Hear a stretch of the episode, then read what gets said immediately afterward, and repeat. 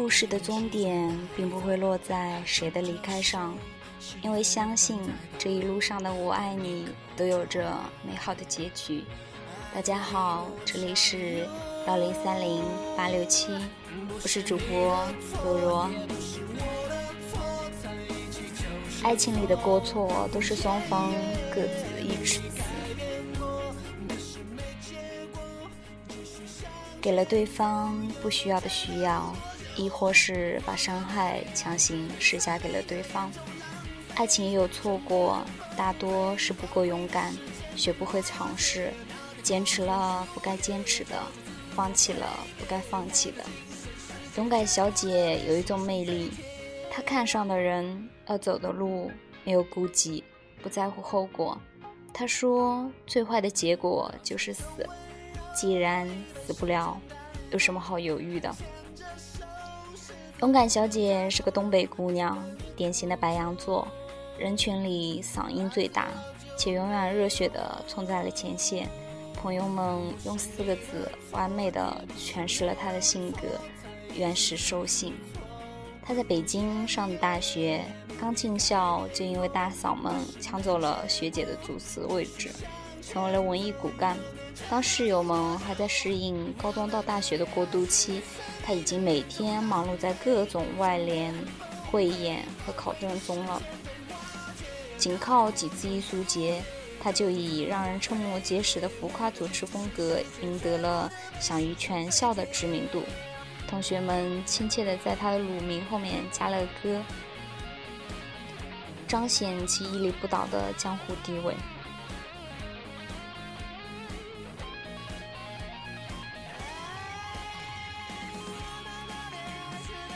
大二的联谊会上，勇敢小姐对一个男生一见钟情，以至于整晚都异常兴奋，感觉自己的一举一动都映在别人的眼里，笑得格外的欢脱。散会后一打听，人家已经有了女朋友，而且那个女友还是某选秀节目的二十强，走在大马路上都会被人堵着合影的那一种。勇敢小姐当然不以为然。还为此展开了疯狂的挖墙脚的行动，因为那个女生跑商演时长不在校，她就每天准点出现在食堂，处在男生旁边，还安排低年级的学弟盯着对面的宿舍楼的一举一动。只要那个男生一出来，她假装偶遇路过，顺带打个招呼，要到了他的手机号，以打错为由，接连拨了好几通电话。久而久之，两个人就混熟了。勇敢小姐不做猜人后台当小三的勾当，而是大大方方的趁虚而入。在得知男生跟女友渐行渐远后，白天在他的 QQ 签名下面留心灵鸡汤，晚上去图书馆围追堵截。故事的高潮是女友跟圈内的男演员好了。平安夜当晚。两个人在首都机场准备飞往泰国度假，被男生逮了个正着。最后当然只有男生痛了心，因为由始至终他都被两个助理大汉挡着，眼睁睁地看着女友翻着白眼压低了帽檐，跟男演员一前一后进了头等舱的安检通道。因为有风为他带去思落下的琴弦你如何听见？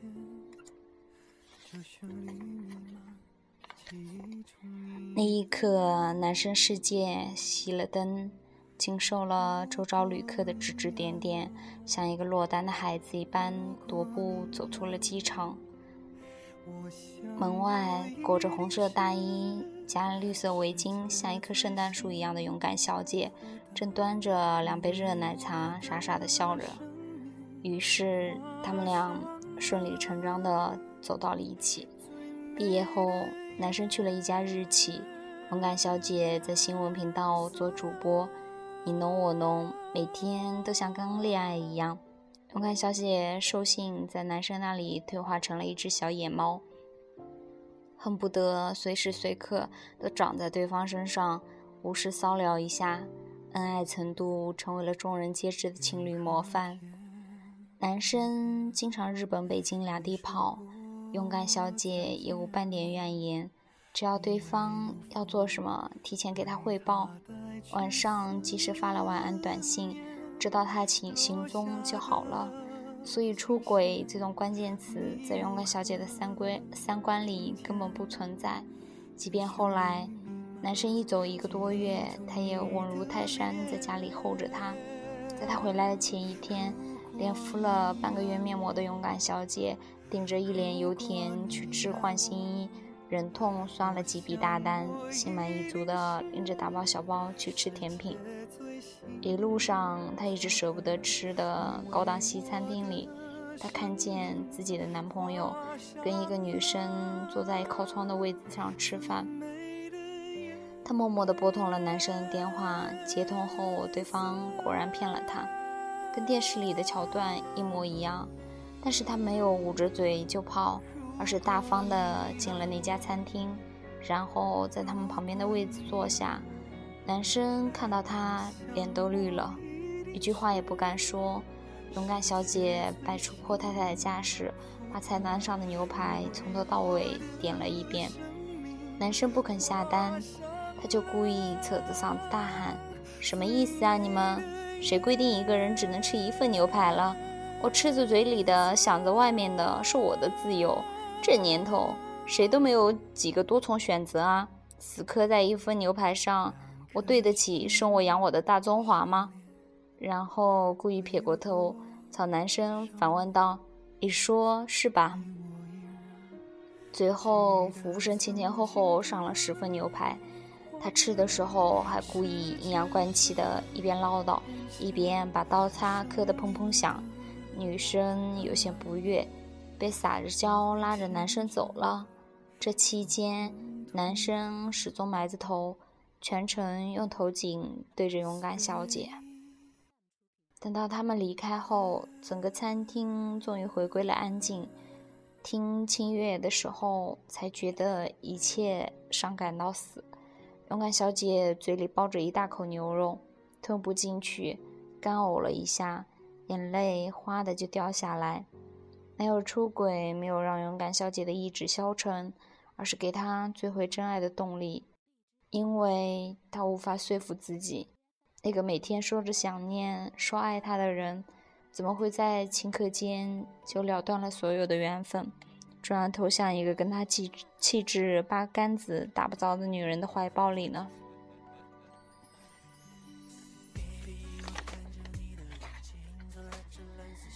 跟踪了他们几次，掌握了男生的独处时间，勇敢小姐再一次趁虚而入，频繁出现在他新居的公寓、健身房以及他公司楼下星巴克，但是都无济于事。男生这一次对她唯恐而避之不及，根本不给她单独坐下来聊聊的机会，好像铁了心要彻底结束一样。勇敢小姐仍不放弃，硬的来不了，她就来软的。那个女生跳国标舞，喜欢穿长裙，一日只有早餐和中餐。说话温柔，看人的时候眼睛里都发着光。勇敢小姐猜测男生换口味了，喜欢这种女生型的，于是就一葫芦画瓢的报了个国标班，清空了清空了衣柜里的铆钉豹纹，一天干脆只吃一顿饭。饿得晚上睡不着觉，在床上一边骂娘一边掐自己的大腿。他还克制了嗓门，从低八度跟别人交流，以至于再回电视台录节目的时候，被主编宣说国家搞建设的大新闻报得跟奔丧一样。两个月瘦了二十斤，勇敢小姐连路都走得晃晃悠悠的，把自己弄成了四不像后。男生依然淡漠，可以说是用尽了浑身的解数，可就是挽回不了这一段恋情。勇敢小姐照着镜子，开始彻底鄙视眼前的这个怪物了。一个摄影师的朋友见她的状况不好，去他们家问候。开门的勇敢小姐满脸是泪，她捂着心口痛哭。这大概是摄影师第一次见她哭得这么伤心了，连忙蹲下来安慰她。只见她抽泣的从嘴巴里冒出了四个字：“老娘好饿。”不是说她真的不伤心不难过，只是她心里自觉到了没有头，不愿意放弃罢了。勇敢小姐常说，人之所以会放弃，是因为。只看见前方的路途遥远，而忘记了自己是坚持了多久才走到了这里。分手后的第四个月，圣诞节，北京提前下了雪。摄影师朋友组了一个名曰“丑媳妇总要见公婆”的局，带他偷偷前往了几个月的女友跟大家见面。等到女生一进来，勇敢小姐彻底傻了。因为她就是那个小三女神啊！故事说到这里是有点狗血，但是生活本来就多几个矫情。女生说她是个话剧演员，男生是她的好朋友。因为男生的妈妈突然有一天站不稳，走路保持不了平衡，跟他过世的外公当初的情况一模一样，才知道这是家族的遗传病。他不想某一天肌肉萎缩瘫痪在床，连累了勇敢小姐，所以才选择了用最笨的办法逃避。勇敢小姐当晚就飞奔到了男生公寓，敲门，对方不应，便站在大雪里不停地喊男生的名字，直到惹来住户的抗议，保安架着他往外赶时，男生才下了楼，满脸愁容地把他拉回了家。勇敢小姐一进家门，就翻箱倒柜的把她藏好的相爱的证据一件一件的搜了出来，电影票、公仔、CD，直到翻到衣柜里那一年平安夜她穿的红色的大衣和绿色的围巾，两个人泪眼相看。她一边哭着说：“如果你不喜欢我，还留着这些干什么呀？”要是你觉得骗我能让我们好过一点，能不能想好一点的理由？你以为演电影呢？你人还站着，那就抱我；站不稳了，就我抱你。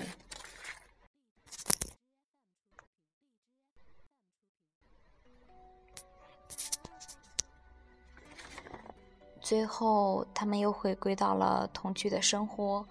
医生说，这个遗传病如果做基因检查是有概率可以查出来的，只是要看当事人肯不肯。勇敢小姐坚持说没必要，因为她根本就不需要知道。爱情赶不走，时间也有限，与其长久折磨，不如趁现在的时光好好过。后来，男生还是背着勇敢小姐去查了基因。诊断的结果，他只跟一个多年的好友说了，那个好友就是我。听着他们的故事，梳理他们一路而来的爱情，结果好像并不是重要的，因为每一段爱情故事里都会有一个一百个死心的瞬间，有一百个想要放弃的瞬间，有一百个被刺刺痛的瞬间，有一百个强忍不哭的瞬间。但都抵不过几千次、几万次想要拥抱对方的瞬间。在所有人都等着他们何时被现实打败的时候，勇敢小姐从未有任何放弃和犹豫的念头。她说：“为了他，泪流过，心确实痛过，但好在睁开眼，他在身边，我也因此变得更好。”每一段爱情都来的不容易，但爱有多艰难就有多灿烂。故事的终点并不会落在谁的离开上，因为我相信这一路上我爱你都有美好的结局。好了，今天的文章到这里就和大家说拜拜了。嗯，我很喜欢这篇文章的题目。这一路上，我爱你，都有美好的结局。希望大家都幸福，爱你们。